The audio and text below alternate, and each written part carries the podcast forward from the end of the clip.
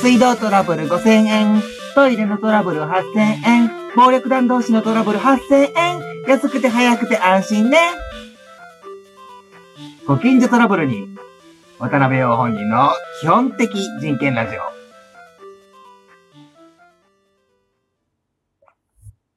はい。あの、後半ということで、前半のところで、え、っと、もう、はるか彼方にあるガンダーラこと、エビナサービスエリア、こちらまで来たことで、ところまでお話ししたんですけれども やかましいわって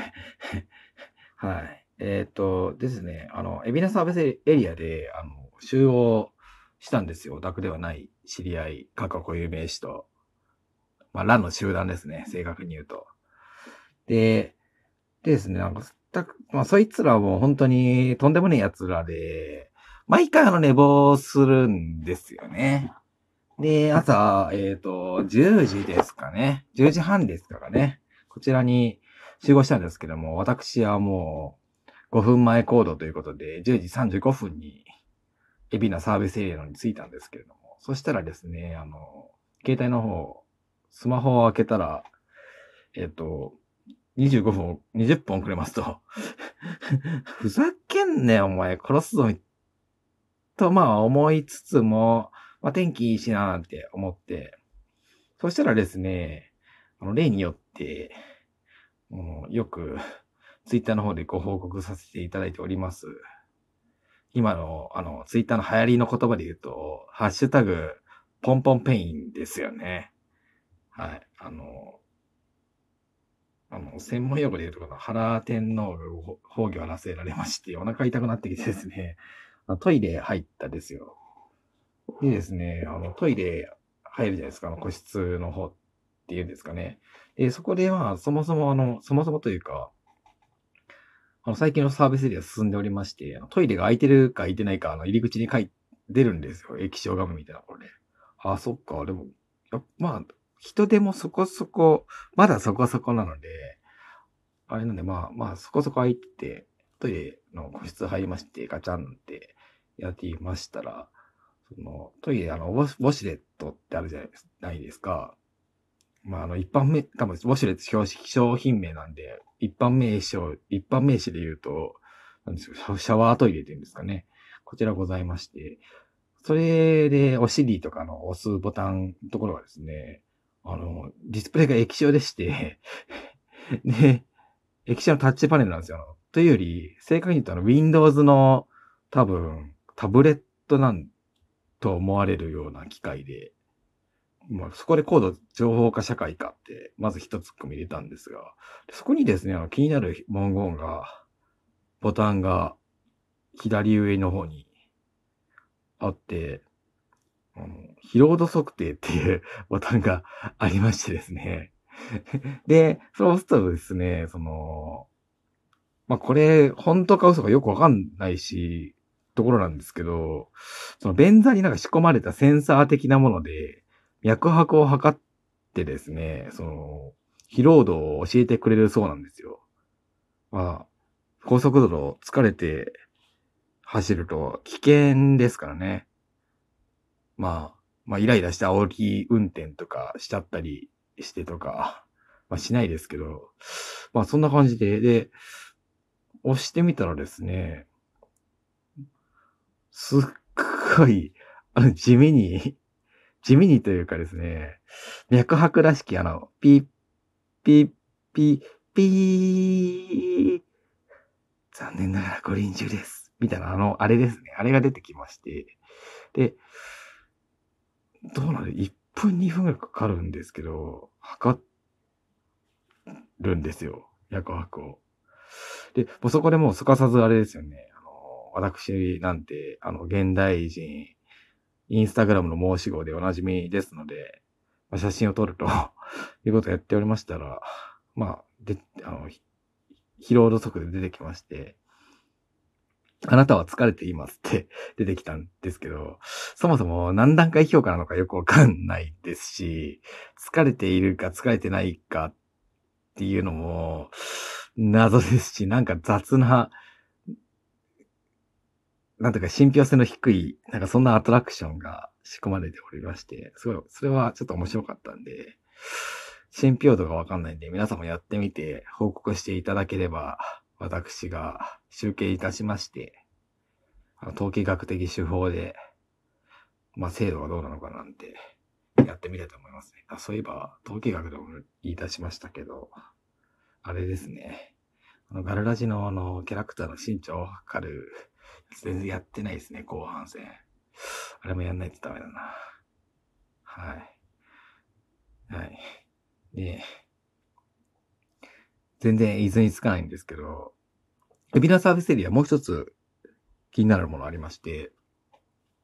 エビナサービスエリアって、まあ東京から近いところで大体どの高速でもでっかいサービスエリアなんですけど、あのデジタルサイネージっていうんですかね、あの、駅とかにある、の柱とかについてる、あの駅、でっかい液晶パネルで広告が流れますみたいな。あれが設置されておりまして、あの、動画が流れるんですよ。で、あの、ネクスコ中日本の、えっ、と、宣伝の動画みたいなのが流れて、そこであの、えっ、と、ネクスコ中日本のあの、キャラクターであるところの、道丸くんですか？こちらがの動画が流れておりまして、で、なんかね、そこがですね、その動画、なんていうか手作り感覚溢れるというか、まあいい言い方をすればですね、素人が作ったみたいな、スマホで撮ったなみたいな動画 が流れておりまして、なんか絵描き歌みたいなので絵か絵を描いてるんですけど、めっちゃ絵下手なんですよね。なんていうか、あの、これ藤田幸雄さんが作ってんじゃねえかななんて思って、なんていうか、この、中日本高速道路、かっこ後株の、なんだろうな、総務部広報室なのかな。なんかそこの なんていうかセンスがやっぱ一貫してるんだなって思ったのが面白かったですね。はい。でも、はい。で、ざーっと走りまして、西湘バイパスという、